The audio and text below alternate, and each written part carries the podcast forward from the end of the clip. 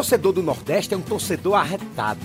Vai para campo, empurra o time, deixa o estádio lotado, mas ainda assim dou por visto de quem faz o jogo misto torcendo por outro estado. Não que tenha algum problema gostar de time de fora, mas as equipes daqui fazem futebol na tora, com a missão de fazer sua torcida crescer e seu time melhorar. Aí vem para dividir, acaba que nasceu aqui, torcer pros times de lá. Só aqui em Pernambuco, três times de tradição. E na Bahia, igualmente, dois times no pelotão. O Vozão que tanto brilha, Fortaleza segue a trilha, Paraíba e Alagoas com tantas equipes boas, Rio Grande do Norte, Sergipe, Piauí e Maranhão. Imagina só, meu véi, se aqui na região o torcedor só torcesse para os times de coração. Times com uma bela história, de raça, fibra e de glória, de garra e superação. Se tem time no Nordeste, pra que diabo esse peste vai torcer pelo Mengão? Termino aqui essa loa na base da garantia, pois sei que os times daqui têm a nossa simpatia. O Nordeste tá na pista. Isso de torcida mista é coisa de padaria. Fala galera que se liga no Embolada, chegamos ao episódio 16. Você que se liga no Embolada, pelo aplicativo de música, pelo agregador de podcast, pelo globesport.com barra podcast, lá todos os podcasts do Grupo Globo e também no globesport.com barra PE. Você encontra fácil, fácil o nosso papo, a nossa conversa. Hoje, Bruno Lins nosso amigo Bruno Lins, artista, músico, cantor, compositor, com veia também poética, fez essa brilhante abertura pra gente do Embolada 16. E esse vai ser mais uma vez assunto do nosso papo, hein? Torcida mista, esse movimento que surgiu lá no Ceará, essa história de torcedor nordestino que também gosta de times de outras regiões do país. Vamos falar mais sobre isso, vamos dar sequência a esse assunto que nós iniciamos no episódio passado. Para participar do programa de hoje, vamos ter contribuições também de colegas de outros estados do Nordeste, do Rio Grande do Sul, de Minas Gerais, de São Paulo, do Rio de Janeiro. Muita gente participando com a gente do Embolada 16. Bom, vamos começar a falar do esporte. Estou aqui com o Léo Aquino, com Cabral Neto, nossos companheiros, parceiros aqui do programa. Vamos começar a falar do esporte. Já já também falaremos do Náutico, do Santa Cruz, mas o esporte que fez dois jogos agora fora de casa, perdeu do Guarani em Campinas por 1 a 0 e saiu com um empate em 0 a 0 contra o Coritiba, o Coxa, lá na capital paranaense. Léo Aquino, zero preocupação para a torcida rubro-negra foram seis pontos disputados, apenas um conquistado nesses dois últimos jogos. Não tem com o que se preocupar. Essa classificação está muito bem encaminhada, Léo Aquino. Fala Rembrandt, fala Cabral, um abraço para vocês. Hoje eu estou fora da, do estúdio, missão doméstica aqui, filha doente em casa, mas estamos aí participando do Embolado. Então, Rembrandt, é, em outros contextos seria meio trágico até, né? Seis, é, um ponto em seis possíveis seria trágico aí para quem está querendo subir de divisão. Só que o esporte ele tem um privilégio, ele tem uma gordura acumulada nesse, né, nesse campeonato, apesar da quantidade enorme de empates, né? Chegou ao 15 empate, salvo, salvo engano. Isso mesmo. E, e só, só, que esse empate lá em, em Curitiba, eu acho que ele, ele não tem o mesmo perfil de um empate dentro de casa, como foi, por exemplo, aquele do Oeste na primeira rodada, que estava vencendo o jogo até o finalzinho, tomou gol nos acréscimos do segundo tempo. Como é um, um adversário direto ali, vizinho de posição no G4, é, eu acho que o, o esporte tirou a possibilidade aí do, do Curitiba é, encostar. Então, acho que esse empate ele não, não foi de todo ruim né? Acho que é, tinha muito torcedor, inclu inclusive alguns colegas nossos da redação que já diziam assim: ah, a derrota ali no Couto Pereira já está na conta. É aquele, é aquele jogo que você abre a tabela no começo do campeonato, você já sabe que o esporte é, de repente não ganha. Né? Se, o que vier é lucro. E eu acho que o empate não foi tão ruim assim. A derrota para o Guarani eu acho que foi ruim na circunstância em que aconteceu. Acho que é, tomar gol no final é, é, é, é realmente muito triste, é muito é, desgastante aí numa, né, nessa campanha. Era um pontinho também que faria uma boa diferença. Mas acredito que o esporte está bem tranquilo com, a, com a, a, gordura de pontos que acumulou. E é, agora são cinco jogos que estão faltando aí.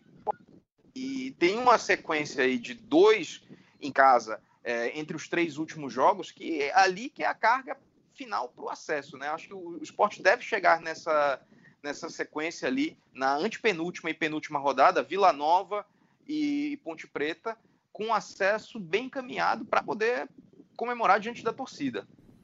Por que, que o saldo não foi melhor desses dois últimos jogos, Cabral?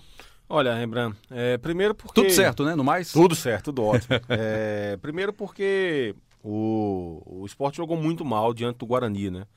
Fez um jogo tenebroso, mereceu perder mesmo. É, já a partida diante do Curitiba foi impressionante, porque sabe aquele jogo de última rodada que os dois times precisam do empate para se classificarem? A cara era essa, né? Se, esse, se essa fosse a última rodada e o empate garantisse a classificação dos dois, ia todo mundo dizer que tinha sido arrumadinho. Porque foi impressionante como o jogo foi, foi chato, foi monótono em termos de finalização. O esporte teve 10 finalizações no jogo, as 10 contabilizadas como finalizações erradas. Ou seja, isso tem muito chute que o cara chuta, bate na, na zaga e volta, isso é contabilizado também como finalização. Ou seja, não deu em nada, mas é contabilizado como uma finalização. E nenhuma finalização certa do esporte no jogo inteiro. E o Curitiba teve três erradas e uma única certa. E essa finalização certa do Curitiba, que foi aos trinta e tantos minutos do segundo tempo, que foi aquele lance cara a cara com, com o Luan Poli, até aquele momento ali, a gente está falando de 32 minutos mais ou menos do segundo tempo, aquele, até aquele momento a melhor chance de gol do jogo tinha sido um, um desvio de cabeça do Yuri, após cobrança de escanteio, que a bola saiu em arremesso lateral. Olha, olha a chance que tinha sido criada no jogo. É, então, realmente, em termos de finalização, de ofensividade, o jogo foi muito chato. Mas o esporte teve muitos méritos no jogo também, porque o esporte conseguiu marcar muito bem, taticamente o time estava tava, tava muito bem, muito bem é, é, disposto em campo, né? a disposição tática da equipe estava muito boa, impedindo o jogo da equipe do Curitiba.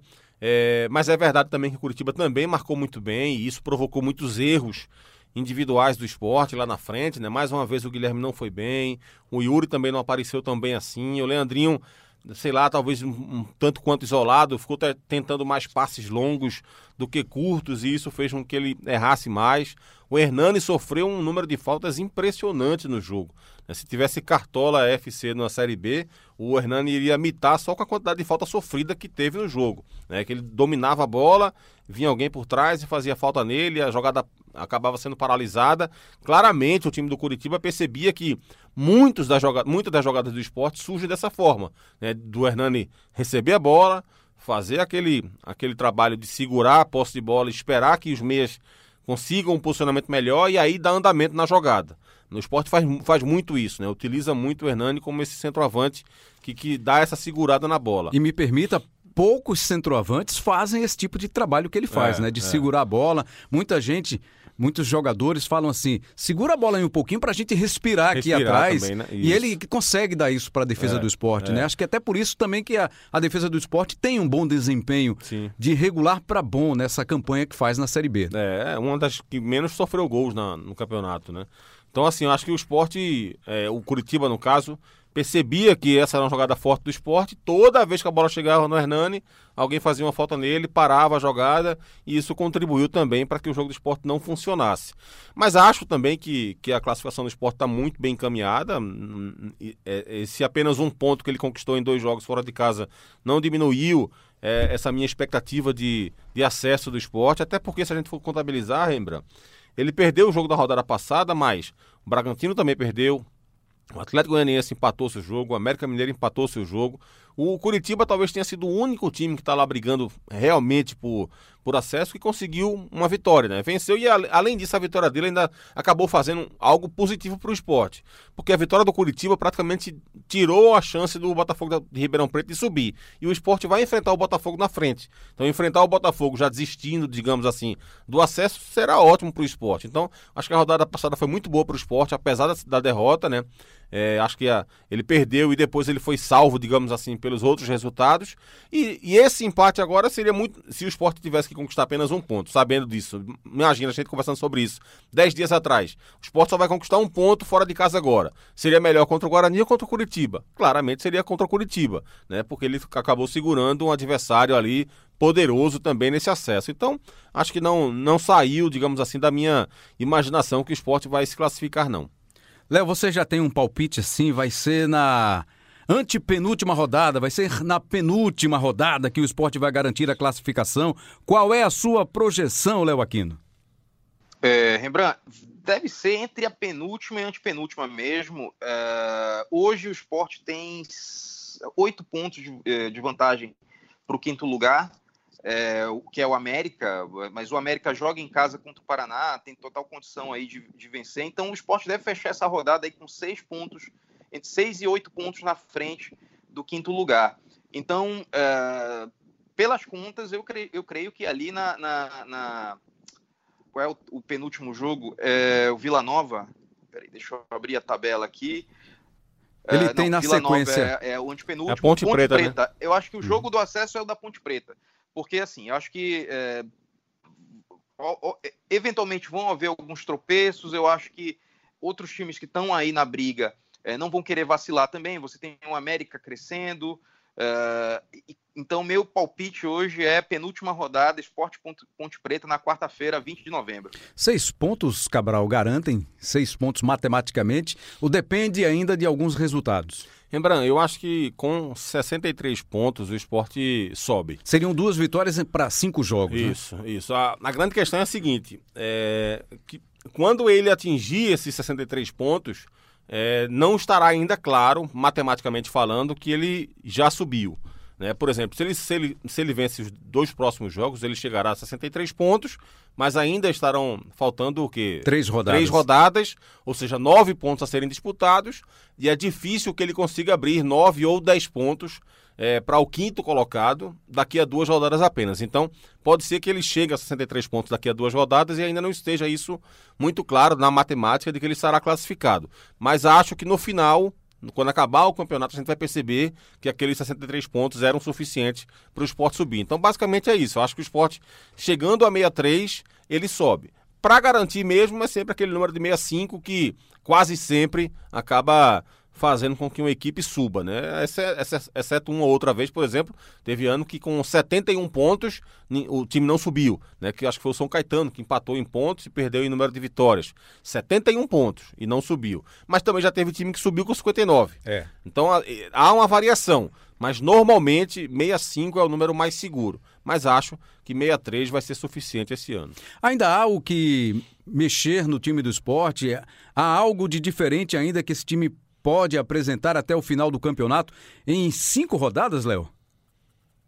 Não, não creio, Rembrandt. Eu acho que o Guto conseguiu encontrar aí, uh, tirar o melhor que ele pode das peças que tem. Acho que o esporte ele conseguiu, ao longo da temporada, é, fazer um time com, dando um passo do tamanho das próprias pernas. Esse ano era um ano de aperto financeiro depois do rebaixamento é, de muita dívida ainda, de gestões passadas, é, mudanças aí no, na, em, em, em, questões relativas à administração do clube para poder enxugar essa, essas despesas, acho que o esporte conseguiu fazer o melhor possível, né, dentro de, de, desse cenário de totais limitações. E acho que o, dentro do elenco que o Guto tem, acho que ele conseguiu é, também é, é, encontrar um, uma grande forma de jogar, é, deu muito certo aí a defesa, deu muito certo a dupla de ataque, os volantes. É, você teve a aposentadoria de um ídolo aí com um Magrão, que certamente daria uma segurança ainda maior para o time, mas você conseguiu, é, pelo menos enquanto o Maílson não tinha se lesionado, né? Você tinha aí um substituto que estava dando conta do recado. Então, acho que não tem mais muito o que inventar, não tem mais muito o que mexer. Acho que o, esporte, o esporte de Guto Ferreira conseguiu encontrar a sua cara e é, é, manter, tentar manter esse voo de cruzeiro que, que, que, encontrou, né? E desses cinco jogos aí, como o Cabral fez a conta, talvez duas vitórias sejam suficientes. É, acho que é, dificilmente vai escapar desse, desse número aí de 65 pontos, porque é, tá muito. Não, tem ninguém que disparou muito. Assim. O Bragantino, fora o Bragantino, óbvio, mas assim. É, o segundo colocado, que é o esporte, é, ele ainda não tem uma distância totalmente confortável aí para o terceiro, né? E os, o quinto e sexto lugar também estão ali com uma distância possível de tirar nessa reta final. Então, vejo muita tranquilidade aí para o esporte. Acho que eu não lembro de um acesso tão tranquilo do esporte é, na história recente do Brasileirão. Não tem mais o que tirar desse time, Cabral? Ou não precisa mais também? Para você ter uma ideia, é, Rembrandt, sobre o que o Léo falou agora há pouco, para complementar, é, dar um pouco de suporte também ao que o Léo falou, é, não teve ninguém que disparou, né? Disse o Léo. É, o Bragantino tem 62 pontos né, em 32 jogos. É, 31, né? 31 jogos. É, enquanto que 32, perdão. 32. 62 pontos em 32 jogos. O esporte é o vice-líder com 57 em 33. O que Léo é, gostaria de dizer, basicamente, é que não tem nenhum Flamengo na Série B, né? Porque o Flamengo está com 29 jogos e 68 pontos. Né? E o Palmeiras, Exatamente. que é o vice-líder, tem 30. É, tem 63 pontos. Né? É, então, assim, é, é realmente. O, o, Bragantino, ele. O Bragantino está na frente, mas não é uma distância impossível. Né? Por exemplo, o Bragantino perdeu na, na, na, na, última rodada e o esporte, por exemplo, poderia de repente, em vez de um ponto Tem encostado, desses né, seis jogos, desses, dois, desses seis possíveis, poderia ter trazido quatro. É. E aí chegava para a reta aí final de cinco jogos com uma, uma condição razoável de, de, de brigar cabeça Isso. a cabeça aí com o Bragantino. Perdão. Mas não, não é uma. Não, ele, o Bragantino tem um, uma folga que hoje é de cinco pontos na frente, mas Tá no não jogo, é né? tá no bolo. É, tá no bolo ali. Isso. O Flamengo tem 71, lembra? 71. É 71, só pra... Eu não tinha dado o F5 aqui no, na, na, classificação, que ele venceu a última rodada. 71 Tava com, 71. com menos jogos, com, né? Exatamente, Acho dois jogos 30. a menos. Dois jogos a menos do que o líder Bragantino, três jogos a menos do que o esporte que já fez um jogo na Série B. Então é complicado mesmo. O esporte perdeu essa chance, né? Como diria um amigo nosso que já participou do Embolada, Daniel Santana, perdeu a chance de botar medo nos caras, né? Quer dizer, ficaria, daria uma, uma pressão, jogaria uma pressão para cima do Bragantino, que ficaria aí só com dois pontos apenas de diferença. O esporte estaria diretamente na briga pelo título. Sim. Pelo título, acho que. Pelo que se apresenta, pelo que se. O cenário que se apresenta é difícil, acho né? Difícil, acho difícil, Lembrão. O time empatou demais. É, o que acabou sendo positivo por um lado, porque ele se tornou muito competitivo, ele pontuou em jogos difíceis, pontuou mesmo quando jogou mal, né, ele conseguia pontuar. É, mas, por outro lado, também acabou com, com qualquer, eh, digamos assim, força realmente para se impor diante do Bragantino. Você vê que o esporte está sempre correndo atrás do Bragantino. Né? E o Bragantino oscila menos, vacila menos também. Por mais que ele tenha perdido a última rodada, mas perdeu depois de uma derrota do esporte também. Então acho que é muito difícil que o esporte consiga brigar pelo título mesmo. Acho que a quantidade de empates acabou dificultando esse fator. Mas para subir não vejo problema para o esporte, não. Para a gente passar rapidamente aqui por Santa Cruz e Náutico, para a gente iniciar a nossa conversa sobre o tema torcida mista, já já a gente vai continuar o assunto que nós tratamos no episódio passado. O Náutico já confirmou aí, Edno Melo e Diógenes Braga são novamente candidatos a presidente e vice, respectivamente, para mais um mandato, Cabral não deve ter adversário para ele, não, né? Mesmo que apareça alguma chapa aí de oposição, mas dificilmente eles vão, não vão ter a chance de comandar o, o clube por mais dois anos. É isso, Rembra, é isso. É, acho que vai ser difícil que tenha um adversário e acho que é imp, quase impossível que algum adversário consiga vencer o Edno na eleição. Eu até acho que seria muito salutar para o Náutico se tivesse um candidato de oposição. É, não, não de uma oposição feroz, né, nada disso, mas de alguém que trouxesse novas ideias para o debate, que trouxesse é, algumas soluções, que apontasse até alguns erros também da administração do Edno, porque eu acho que isso mantém de alguma forma o debate vivo, e eu acho que manter o debate vivo dentro de um clube é sempre importante.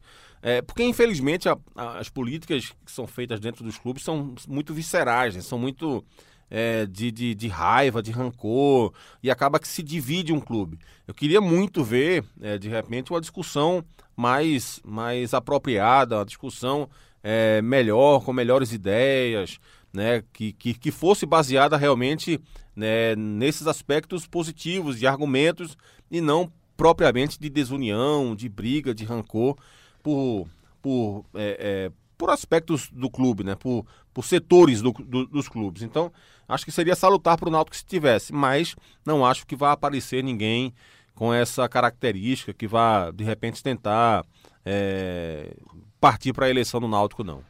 Léo, e até este momento é, em que nós Cabral, estamos. Eu... Pois não, Léo, quer falar sobre o Náutico ainda? Pois não, Léo. Não, eu. Isso, eu ia, eu ia dizer, complementando aí o, o que Cabral disse, que o momento no Náutico é de um slogan que já foi usado numa campanha presidencial alguns anos atrás: deixa o homem trabalhar, né? Porque o, o Edno pegou o Náutico num momento complicado, né, financeiramente, esportivamente, é, conseguiu fazer também dos limões uma limonada, é, conseguiu com a ajuda dos torcedores, né, a, a, o, o, retorno ao estádio dos aflitos, subiu de novo o Náutico, não, não de primeira, mas subiu para a Série B e botou o, o, o, título inédito, e título nacional inédito na estante. Então, assim, é, ainda que eu também que eu concorde com você, Cabral, que acho que o debate ele é construtivo, ele é saudável aí para uma é, política, ainda que no futebol, né? É, talvez esse seja o momento mesmo da, da, dessa chapa que está aí. Os caras, eu acho que ainda estão no meio do trabalho, de repente ainda tem mais um, uma linha para queimar. E é, é, acho que o consenso é esse. É o que, o que dá para perceber que no Náutico é o consenso é esse. Acho que quando o time tiver mais estabilizado aí, tipo mais uma tempor mais umas duas temporadas na Série B aí sem correr grandes riscos, né? De repente talvez seja o momento aí de surgir uma outra corrente dentro do clube e renovar o debate. Né? Acho que a alternância também de, de grupos de, de, de, poder dentro de um clube de futebol é interessante. E foi, foi importante isso que o Léo falou, até para que eu deixe claro também, Branco, que acho que o, que o Edson deve ser reeleito mesmo e com, com justiça. Né? Ele merece mesmo, acho que vai fazer bem para o Náutico, que ele tenha mais dois anos aí de, de mandato. Acho que a vitória dele é justíssima contra quem quer que seja. A gente até falou sobre isso aqui já em outro podcast, né? Que para mim o Edno é o melhor presidente do Náutico aí dos últimos, pelo menos dos últimos 20 e tantos anos. Né? acho que o trabalho do André Campos, quando ele assumiu ali em 2001, foi muito importante. O Náutico estava totalmente acabado, com quatro ou cinco atletas apenas. Ele conseguiu né, revigorar o clube, trouxe Murici Ramalho, fez um time, foi campeão pernambucano, aquela história de evitar o hexa do esporte e tal. Mas é, fora o, o André, que eu acho que pode caber uma discussão, um debate de quem foi melhor. Fora o André, não há nenhum outra, é, na história recente do clube, nenhum outro presidente que tenha feito tanto pelo Náutico quanto o Edno. Mas, é, enfim, a questão que eu falei do debate é apenas porque eu acho que é importante salutar que outras pessoas que pensem diferente também tenham voz. Mas foi importante esse adendo do Léo aí para deixar claro também minha opinião. E, e, ofereçam também propostas, né? Sim, ideias. Sim, sim, de repente, você vai lá, mesmo que você não vença a disputa política, que vai ser difícil mesmo, até por tudo que fez o grupo comandado pelo Edno Melo, mas que deixe lá ideias, né, para que possa colaborar com o clube é nessa sequência. Até o momento em que nós estamos batendo esse papo, o Santa ainda não anunciou o técnico. Havia uma previsão para que até o final de outubro, comecinho de, de novembro, fosse anunciado, mas me parece que o Santa não tem pressa de anunciar o seu novo comandante. Não sei se esperando alguém que está em, reta final de Série B ou mesmo está difícil para a negociação de alguém que esteja disponível, mas ainda não tenha aceito um convite do clube. Tudo bem, Léo, que isso não aconteça já de imediato, que o Santa já anuncie esse técnico, que tenha mesmo paciência, que seja uma escolha, uma escolha muito seletiva, Léo Aquino? É, assim, ó, eu, eu, defendo a, a, ideia de que quanto mais cedo, melhor. Né? Só que, eu, talvez, como você falou aí, que a Série B ainda está em andamento e tanto os técnicos quanto os possíveis reforços ainda estão ali jogando esse final de temporada, talvez não faça tanta diferença. Né? Por exemplo, se você ter o técnico hoje e você ter o técnico daqui a uma semana. Quando chegar ali para faltando duas rodadas ali para acabar a Série B, que já tem muita gente que, muito clube que já não tem mais o que buscar dentro do campeonato. É, talvez seja um momento mais é, ok de você já começar os trabalhos, né? De, de mapear os reforços, de ir atrás de, de contratações. Agora, é, saiu no, no, no nosso globoesporte.com.br uma reportagem essa semana que o Santa já está atrasado em relação ao ano passado, né? que acho que completou nos últimos dias um ano da, do anúncio da contratação do Leston Júnior. é, que foi o técnico que começou a temporada do Santa ano passado, né? Então, e, e, se eu não me engano, a matéria do Daniel Gomes e o presidente do Santa é, teria, salvo engano, disse na matéria que é, não estava tão preocupado ainda com essa questão aí da, dessa diferença de, de, de, data em relação ao, à contratação do treinador no ano passado. Mas assim, defendo que quanto mais antecipada é, é, é, a execução, o início do planejamento da temporada, melhor. Mas não sei se faz tanta diferença hoje, é, um, cinco dias, dez dias, uma semana, enfim. Acho que o Santa precisa mirar certo. Né? Então, essa demora, eu acho que ela dá a entender de que tem gente na mira ali. E que essas pessoas, esses treinadores, esses profissionais que estão na mira, estão empregados ainda. É, basicamente é aquela história do, entre, entre contratar logo, trazer o técnico errado e demorar um pouco mais e trazer o técnico certo, eu acho que o ideal é você esperar um pouco mais e trazer o certo.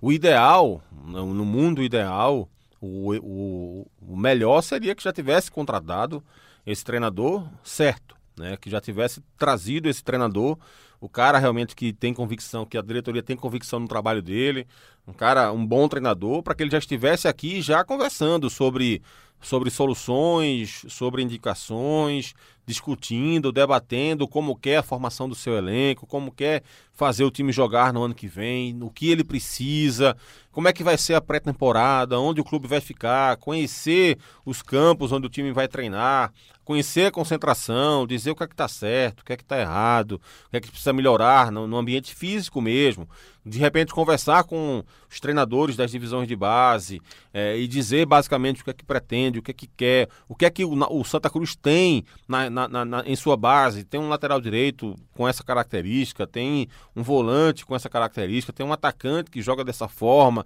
Vamos testar, vamos treinar, vamos ver, acompanhar de repente os jogos da Copa Pernambuco, do Sub-20, enfim, a, vivenciar melhor o clube. Esse seria o mundo ideal. Mas como Santa Cruz não tem capacidade financeira de ter esse mundo ideal, é, eu prefiro mesmo que ele acabe esperando um pouco mais, mas traga o nome certo. Seria muito melhor do que se antecipar e trazer o nome errado. Agora, Cabral, tem uma coisa que eu acho que o Santa faz bem é, nesse hiato aí entre é, o final da temporada propriamente dito e a contratação do técnico, e foi uma coisa que o Ney Pandolfo comentou na entrevista para o para o Globo Esporte, Globoesporte.com, algumas semanas atrás, que ele viajou junto com o presidente Constantino Júnior é, para alguns clubes da, que são parceiros do Santa, né, na região sul e sudeste, e para mapear possíveis reforços naquele esquema. Um jogador é, jovem que já não tenha mais idade para o sub-20, que não tenha tanto espaço no profissional e que de repente precisa de uma rodagem num clube é, com, com, algum nome, com alguma é, camisa, para poder, é, de repente, brilhar mais na frente. Que foi exatamente o que aconteceu com o Anderson, goleiro, né? que foi um dos grandes destaques do tricolor na temporada. O, o Anderson, que pertencia ao Palmeiras, é, não tinha oportunidade. O Palmeiras, mesmo com três elencos para o time profissional, é, três, três, aliás, três times titulares, né? muito bons, digamos assim, e o Anderson não tinha espaço veio para o Santa Cruz, fez uma temporada brilhante, foi contratado pelo Atlético Paranaense e está aí na seleção olímpica. Né? Então, acho que o, o, o, Santa, de repente, quer nessa, nesse garimpo de, de, de jovens talentos aí que estão é, sem espaço em clubes grandes, em clubes maiores do eixo sul-sudeste, é, de repente quer repetir essa receita, que deu certo com o Anderson. Né? Por que não? Acho que, acho que foi um, um bom começo aí para para essa nova gestão do Santa Cruz, pensando na temporada de 2020. Legal, como prometido, vamos voltar a falar de torcida mista, um movimento que surgiu lá no Ceará recentemente, né? O protesto do torcedor do Fortaleza. O Fortaleza tem time para torcer, essa história de torcedor nordestino gostar de time de outras regiões, de Rio e São Paulo principalmente, né? Vamos ter depoimentos de vários estados do país. Vamos começar esse nosso papo com São Paulo. Lá a gente conversa com Maurício Noriega, comentarista do Grupo Globo, está aqui com a gente para falar sobre esse assunto também, sobre a história. Ele tem uma história ligada a Pernambuco. O pai dele, Luiz Noriega, foi narrador esportivo, trabalhou aqui em Pernambuco. Vamos falar também sobre isso, viu, Nori? Mas a gente quer que você inicialmente fale do cenário de São Paulo, que tem muitos nordestinos. Qual é a realidade na capital? Também na capital há muita torcida para time do Rio. Como é a situação no interior do estado de São Paulo, nosso maior estado do país? Tudo bem, Dori? Bem-vindo. Legal, Rembrandt, um abraço para você, para todo mundo que está curtindo a embolada. O que dá para falar com certeza em relação a isso é, por exemplo, o Flamengo tem uma torcida enorme na capital de São Paulo, né? Em regiões como o litoral de São Paulo, né? Eu lembro de, de recentemente uma reportagem sobre uma presença de uma torcida uniformizada enorme, que agrega milhares de torcedores na, na, Praia Grande, no litoral central de São Paulo, aqui ao lado ali de Santos, São Vicente. No interior de São Paulo, a gente vê uma presença muito forte do, do, dos clubes grandes, né? Majoritariamente de Corinthians, Palmeiras e São Paulo, um pouco menos do Santos, né? Aí você tem é, regiões onde a torcida do Palmeiras é muito, muito forte no interior de São Paulo, por causa de uma questão de colonização italiana, né? No, no, nos princípios do século passado. Isso é bastante verificado mas é, as diferenças são mínimas aí, são muito próximas das torcidas de Corinthians, Palmeiras e São Paulo no, no interior. É, o Corinthians tem uma predominância na região metropolitana de São Paulo muito grande, como deve ter também no, no interior de São Paulo, porque, é, efetivamente as pesquisas mostram isso, mas há algumas regiões com, com um equilíbrio um pouco maior. Mas não se verifica, é, acho que exceção feita ao Flamengo, mais na região metropolitana, e não é um fenômeno que a gente possa verificar isso é, muito concentrado realmente. Você tem a cidade de Campinas, com as torcidas de, de Guarani e Ponte Preta, torcidas significativas. Você tem é, o Botafogo de Ribeirão Preto hoje, com um projeto novo, também uma presença de torcedores muito forte. O Bragantino resgatando isso através da, da parceria com, com a Red Bull, né? Voltando a torcida a frequentar o estádio, Marcelo Stefani. Mas é, houve um, a, a, Ferroviária também com um projeto de clube empresa interessante, com uma identificação da, da cidade. O que existia e está sendo recuperado por esses clubes, pelo menos na minha visão, é essa identificação da cidade com o seu time. Né? No caso aí de Araraquara com a Ferroviária, de, de Ribeirão Preto, hoje com o Botafogo, que está numa situação bem melhor que a do comercial. Né, de exemplos que, que a gente tem hoje mais palpáveis, mas não vejo uma penetração de, de times de, de outros estados de, de representados, por exemplo, como você teria seguramente se a gente fosse falar no, no, na região do, do, do, Mato Grosso, do Mato Grosso do Sul, ali no Centro-Oeste, da presença de torcedores do Inter e do Grêmio, né? Pela questão do agronegócio, de muitos gaúchos que foram eh, ganhar a vida e desenvolver o agronegócio naquela região do país, no Centro-Oeste. Como você tem a presença de, de, das torcidas dos times do Rio no Nordeste, graças àquela influência já histórica da Rádio Nacional.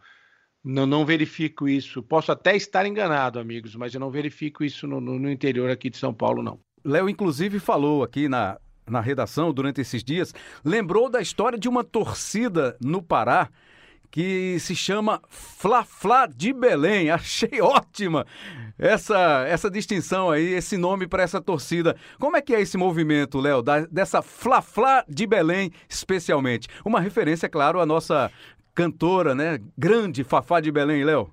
É, bom, essa torcida, eu tive o primeiro contato com ela, acho que tem uns 15, 16 anos, é, quando teve um jogo entre Remo e Flamengo pela Copa do Brasil. E assim, isso, isso que eu acho é, é uma outra coisa interessante para trazer para o debate. É a, a, cobertura às vezes que se faz, que se faz né, nas praças mais distantes do centro do futebol brasileiro, né? A gente foi pautado para cobrir é, uma torcida do Flamengo que assistia ao jogo pela televisão, o jogo no Maracanã. É, e aí tinha a bandeira dessa torcida, Fla Fla de Belém, a torcida mais peituda do Brasil. É, em Belém, é, como eu comentei no episódio passado, é, é, meio comum as pessoas terem um time local, um time no Rio e um time em São Paulo. E o número de flamenguistas lá é muito grande, muito grande mesmo. Todas as vezes que o Flamengo vai jogar em Belém, dependendo da fase é, do Remo ou do Paysandu, é quase meio a meio. a, a, a divisão da, da, das torcidas, do público, né? Há, houve momentos em que a torcida do Remo, do Paysandu, estava mais empolgada com o time e aí botou mais gente, mas a torcida do Flamengo é sempre muito numerosa.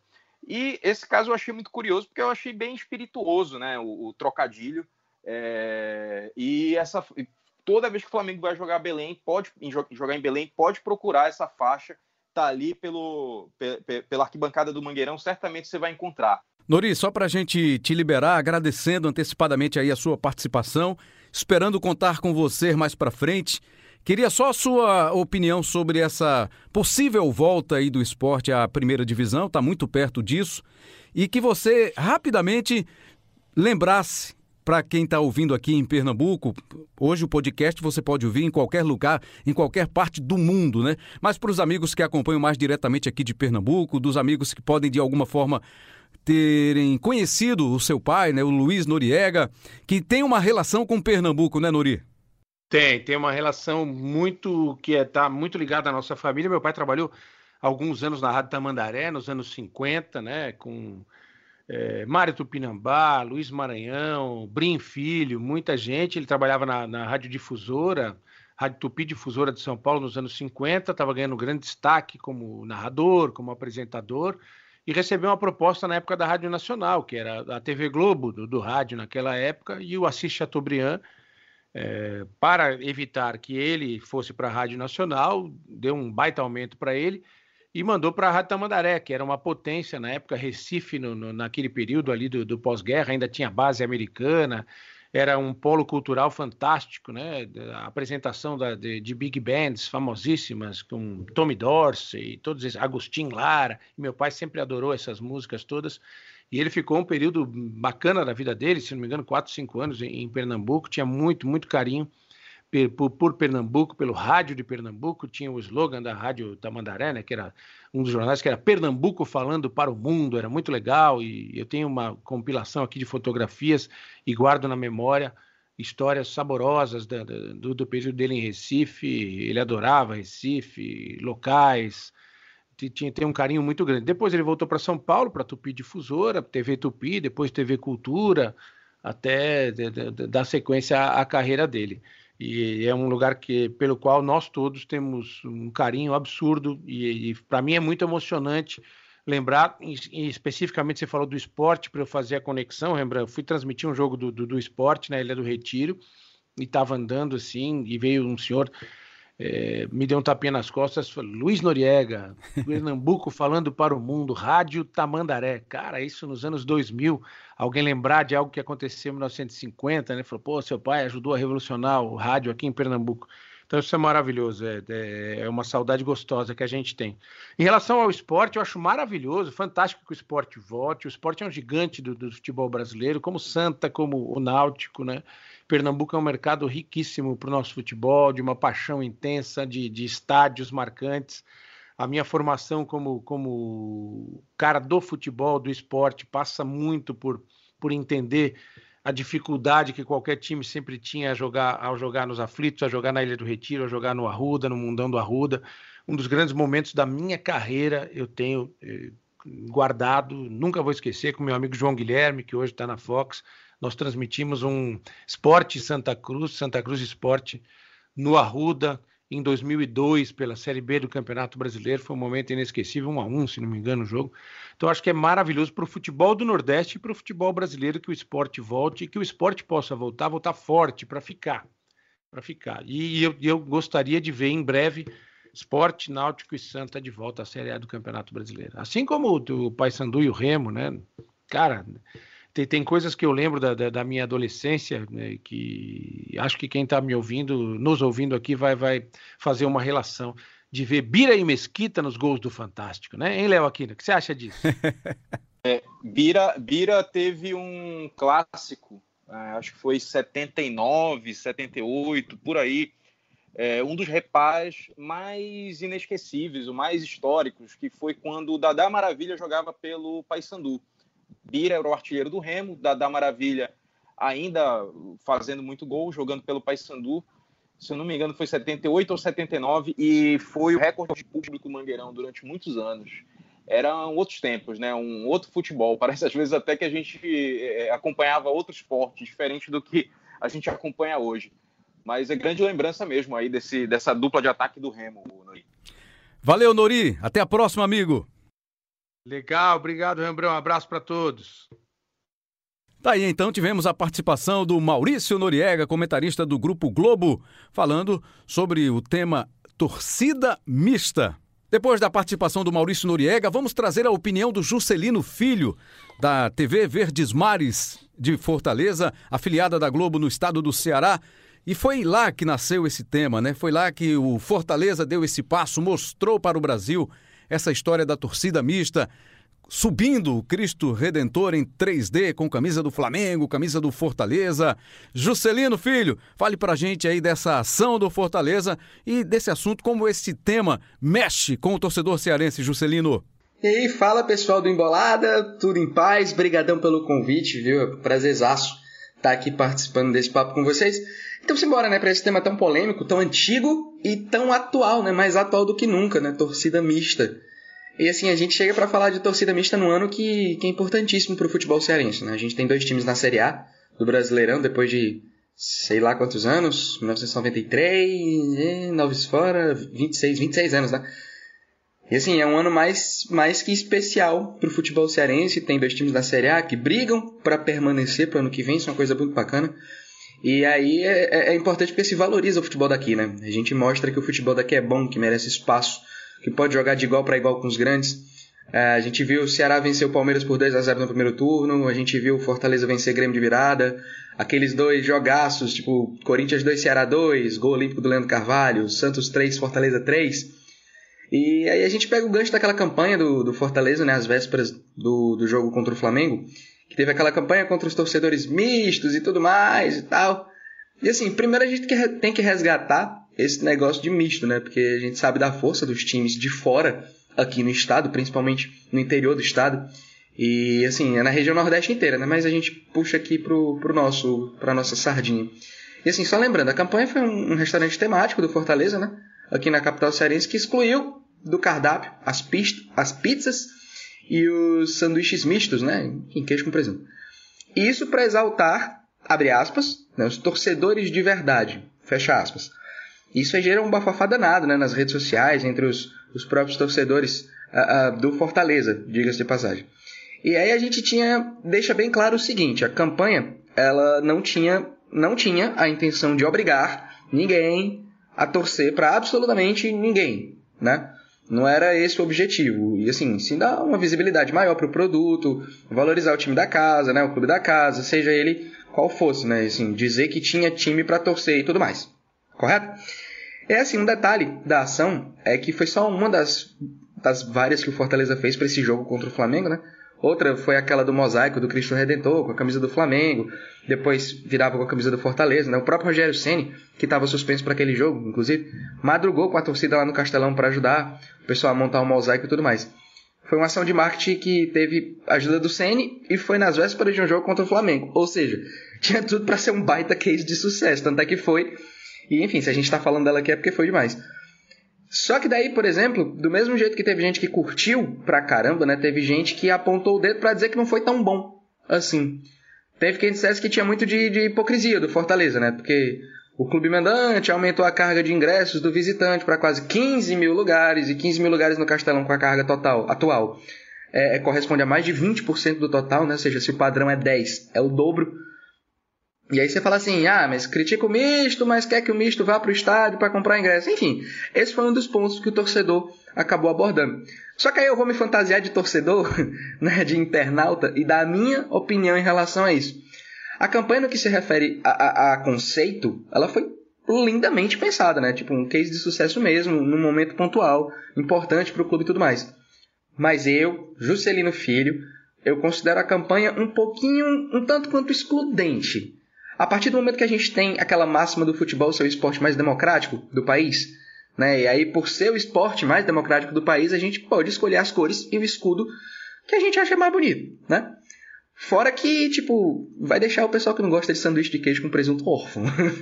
Mas enfim, sério, vamos lá. Eu vejo futebol como uma grande bandeira, né? como a maior bandeira do esporte brasileiro. Não à toa, a gente é, tem uma representatividade absurda mundo afora.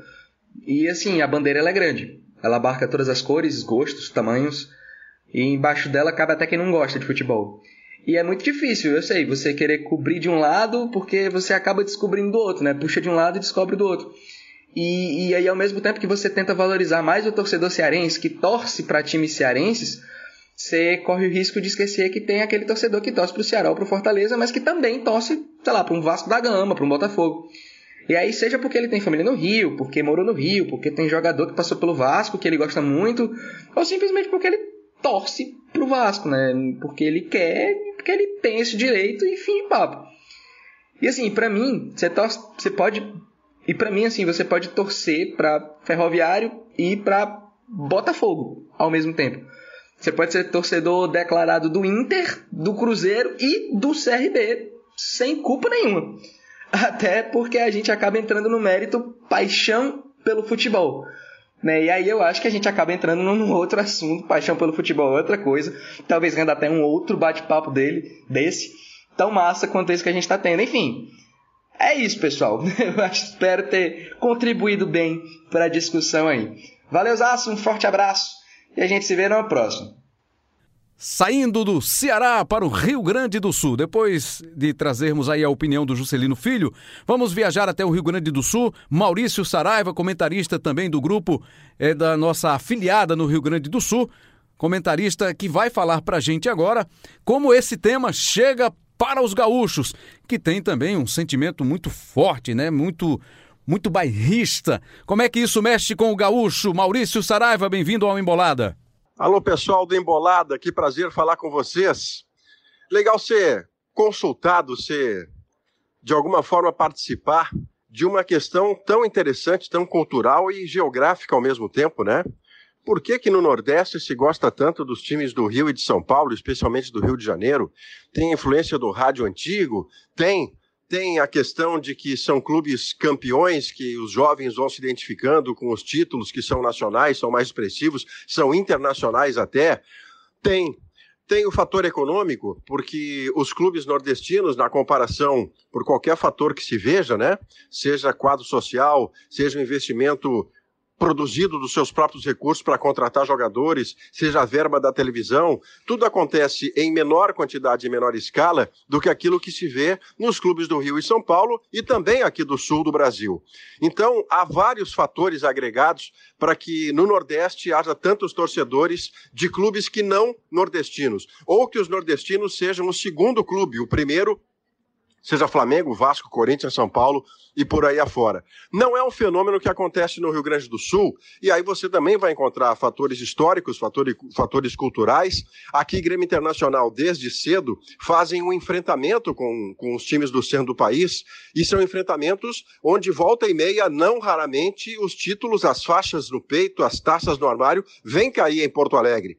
E eu não estou dizendo aqui sobre ser melhor ou pior, eu estou contextualizando que há mais de um fator, e eu não estou nem dando opinião. O fato é que Grêmio Internacional conseguem títulos nacionais e internacionais que no Nordeste, pelas mais variadas razões, eles acontecem muito menos ou, em termos internacionais, nem acontecem. No mundo ideal, né, Rembrandt, e todo mundo que nos ouve, no mundo ideal, o Nordeste teria investimento econômico, poderio econômico, desenvolvimento econômico suficiente para mobilizar clubes a fazerem grandes times. Porque, olha, a quantidade de vezes que eu já fui ao Nordeste, inclusive trabalhando com você, narrando o jogo e eu no comentário, Rembrandt, a quantidade de vezes em que eu fui ao Nordeste e vi estádios lotados, estádios cheios, público participativo, uma festa extraordinária, como se fosse um grande carnaval em espaço reduzido de futebol. E ali se faz o carnaval, que depois vira ou não uma grande festa, de acordo com o resultado que o seu time nordestino tem, mas a quantidade de gente que vai ao estádio Nordeste é espetacular. Eu sempre, sempre lembro do Bahia, lembro do Sport Recife, lembro do Santa Cruz na Série D, botando público de 50 mil pessoas. Ora, isso tinha que ser capitalizado de alguma forma para mais poderio econômico, para que pudesse render, afinal de contas, também poderio de contratação, de mercado, de ir ao mercado contratar grandes jogadores. Eu torço, mas confesso que torço não com muita esperança de que isto aconteça um dia, mas depende muito drasticamente de uma mudança econômica que faça com que os clubes nordestinos consigam ter melhores times, os melhores times sendo campeões gerarão identificação com torcedores jovens que passarão a torcer para esses times antes de torcer para times nacionais, para times do centro do país. Assim como é um fenômeno de centro do país, mas não acontece de você ter nordestinos torcendo para Grêmio ou Internacional nacional. Isso é um fenômeno que realmente, a menos que eu esteja enganado e você me corrija, não acontece também. Eu quero é ver times ou por outra, clubes grandes nordestinos tendo grandes times e disputando títulos como todos os outros grandes disputam. É sonho, é devaneio, mas querer eu quero, né, Rambran? Abraço grande para todos vocês. Tiago César, do Rio Grande do Norte. Depois do Maurício Saraiva, lá no Rio Grande do Sul. Agora o Tiago César, no Rio Grande do Norte participando também do nosso Embolada 16 e segue o assunto torcida mista. Tiago César. E aí, pessoal, tudo bem com vocês? Tiago César aqui de Natal falando, então vamos lá, então entrar aí nesse, nesse assunto bem polêmico, né? Muito polêmico e que aqui no Rio Grande do Norte é bem expressivo, né? Essa, a situação é muito expressiva, porque é muito comum você encontrar torcedores dos times, principalmente do Rio de Janeiro, de São Paulo também, mas tem gente que torce para time de Minas, tem gente que torce para time do Rio Grande do Sul, e isso sem ter é, uma relação direta com, com esses estados ou com o futebol desses estados. Né? O que acontece muito aqui no Rio Grande do Norte, é, principalmente no, no interior do estado, né, mas isso não é diferente aqui em Natal, é que as pessoas têm como primeiro time normalmente um time de fora um time do eixo Rio-São Paulo, né? principalmente, obviamente, acho que no, isso se repete em muitas partes do país, com o Flamengo, né? uma relação é, é, de paixão muito grande com o Flamengo. A gente pôde ver isso na, na segunda partida agora da, da semifinal da Libertadores, né? Festa por tudo que é canto, teve até carreata, é, é uma situação que se tornou comum. Eu acredito que isso muito, principalmente na parte no, no interior do estado, muito tem a ver com com a situação da mídia, né? A nossa televisão no Rio Grande do Norte é, é, muito nova, é de 87, os principais canais só começaram a surgir em 87, e aí as pessoas tinham a influência direta né, da televisão do Rio de Janeiro, então passavam a torcer muito para os times é, cariocas, o rádio também, né, no interior muito forte, com a Rádio Globo do Rio de Janeiro transmitindo esses jogos, e a, a distância de ABC e América que são os dois principais clubes aqui da cidade né, e do estado, pode ter feito com que essas pessoas passassem a torcer mais por, por equipes cariocas. Hoje, aqui em Natal, isso ainda reverbera muito assim. São muitos os torcedores que torcem para Flamengo, para Vasco, para Corinthians. Esses são os três, as três equipes que têm mais torcida, né? E não é incomum que essas pessoas se identifiquem primeiro como torcedores desses clubes e depois como os torcedores dos clubes locais, o que irrita uma parcela da torcida também, né? Tem muito torcedor é, americano ou abecedista que faz campanha na internet, que é até um pouco mais agressivo nas redes sociais contra esses chamados mistos, né? Com relação aos clubes, eu vejo pouco movimento. Algo direcionado especificamente para isso não acontece. Existem campanhas de marketing para que as pessoas é, estejam mais no está, nos estádios, né, mas nada muito direcionado, nada muito específico para essa situação. A cobertura esportiva da imprensa, os jornais e portais, eles acabam dando espaço, claro, né, para esses grandes clubes, grandes competições, mas os programas locais normalmente não. Nos programas locais o espaço é destinado a, a ao futebol do nosso estado, né? Eu acho que é isso. Por aqui a situação é mais ou menos essa. Um abraço. Depois do Rio Grande do Norte, Minas Gerais. Muito legal, né? A gente percorrer este país, essas regiões, com essas opiniões importantes para a realidade, para a gente mostrar para o nosso ouvinte, o amigo que está ligado no Embolada, no nosso podcast. Vamos saber então do Henrique Fernandes, que é comentarista do Grupo Globo, está lá na Globo Minas, também falando do, do assunto torcida mista. Como é que isso chega para os mineiros, amigo Henrique Fernandes. Um abraço Rambran, um abraço Cabral, um abraço Léo, um abraço a todos. O tema é muito bacana, é recorrente, volta e meia a gente se depara com ele porque a gente vê no dia a dia. E eu, particularmente, não vejo muito problema em relação à torcida mista, até tento entender como é que funciona né, a cabeça do torcedor. Né? Naturalmente, ele escolhe um time da sua região para participar do debate ali na comunidade. Né? É, a gente tem os campeonatos estaduais, que é uma coisa bem própria do futebol brasileiro e que fomenta essa regionalidade. Então você naturalmente escolhe um time da sua região para poder participar da discussão de segunda-feira, de quinta-feira, né, principalmente depois dos clássicos. E muitas vezes você quer também ter um time que, que seja competitivo regularmente. Uh, e aí vejo por esse motivo muitos nordestinos escolhendo times também do Sudeste. Não que o Nordeste não tenha grandes equipes, pelo contrário. Desde quando a gente começou a ver o futebol mais nacional, lá atrás, quando a Taça Brasil foi instituída, o primeiro campeão nacional é nordestino, é o Bahia. É, a gente teve Fortaleza chegando à decisão, o próprio Náutico em 67, sempre brigando, né? Mas eram chegadas pontuais, eram esquadrões que eram montados com grandes destaques que muitas vezes eram vendidos para clubes do Sudeste que tinham um poderio financeiro maior. Então acho que o torcedor começou a pensar em seguir o seu coração, sua regionalidade num momento em outro escolher ali um ou outro time mais nacional que participasse mais regularmente das disputas nobres, por título, por fase decisiva de campeonato. Essa questão também se dá aqui em Minas, mas com um viés diferente. Né? Minas Gerais, eh, eu acho que essa questão da torcida mista está muito relacionada ao comportamento do torcedor no interior do estado e muito relacionada à dimensão do estado.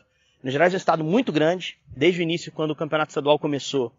Era muito difícil cobrir essa distância toda. Então, as primeiras edições do campeonato estadual eram praticamente campeonatos metropolitanos, uh, com times de Belo Horizonte e da região da capital uh, participando efetivamente da disputa. Com isso, Cruzeiro, Atlético e América raramente iam ao interior. E aí o time, uh, o torcedor do interior, muitas vezes se afeiçoava a, ao time do estado mais próximo da sua cidade. Você tem, por exemplo, na zona da mata, que é a minha região, sou de Juiz de Fora, uh, durante muito tempo existia um campeonato da cidade, um campeonato próprio. Os times de Juiz de Fora não participavam do campeonato estadual efetivamente. E muitas vezes jogavam amistosos contra times do Rio, recebiam equipes do Rio. Fora a influência do rádio, né? A, a, transmissão nacional do rádio, da TV, era transmissão de times do Rio de Janeiro, de São Paulo, e essas transmissões é que entravam nos torcedores do interior. Então a gente vê uma discussão muito grande aqui no interior do estado, sul de Minas com times de São Paulo, Triângulo com times de São Paulo e do Rio, Zona da Mata com times do Rio de Janeiro, e no norte do estado tem até algumas cidades que têm muitos torcedores de times baianos, porque é um estado muito grande, um estado que tem muita influência de outros estados, uh, e, e, que naturalmente acabam pesando. Na capital a gente vê muito menos, aqui em Belo Horizonte o domínio é absoluto de Atlético, Cruzeiro e América, principalmente. Um grande abraço para a galera do podcast. Para finalizar o assunto, esse tema tão importante, Lédio Carmona, que vive a realidade no Rio de Janeiro, né? O Rio de Janeiro que é muito forte no Nordeste, os times do Rio de Janeiro, Flamengo, Vasco, especialmente esses dois times. Você também encontra torcedores de Botafogo, de Fluminense, mas especialmente Flamengo e Vasco, que chegam com muita força no Nordeste. Lédio Carmona, conte pra gente aí, traga a sua opinião sobre esse assunto, Lédio. Olá, Rambran, amigos. Olha, essa questão do Fortaleza é muito, é muito abrangente, não é tão fácil de, de você dar uma resposta curta para isso, não. É, eu acho absolutamente saudável que o Fortaleza faça essa campanha. O Fortaleza tem que se comportar mesmo como um time independente, como um time grande, como, como ele é, como o Ceará é, como Bahia, como o esporte, o Vitória, valorizar o futebol nordestino, entendeu? Mostrar que o futebol nordestino tem seu peso, tem sua marca e tem o seu coração, o torcedor do seu seu, seu torcedor próprio, que, que, que morre de amores, tem sua paixão pelos times locais. Esse é um ponto. Então eu, eu apoio totalmente essa campanha do Fortaleza. Só que, historicamente, você não pode se desapegar da relação que os clubes do, do, do eixo, como costumam dizer, do Sudeste, principalmente os times do Rio de Janeiro, têm com a região Nordeste que vem da década de 40, da década de 30, 40, 50, via ondas da Rádio Nacional. O torcedor nordestino ouvia os clássicos do Rio, os grandes jogos do Rio, e mesmo os jogos de, entre grandes e pequenos, pela Rádio Nacional. E aí criou-se naquela época, e isso foi vindo de, de avô para pai, de pai para filho, de filho para neto, toda uma relação com os times do Rio. Tem muito torcedor do Flamengo, a maioria, tem muito vascaíno, tricolores, botafoguenses.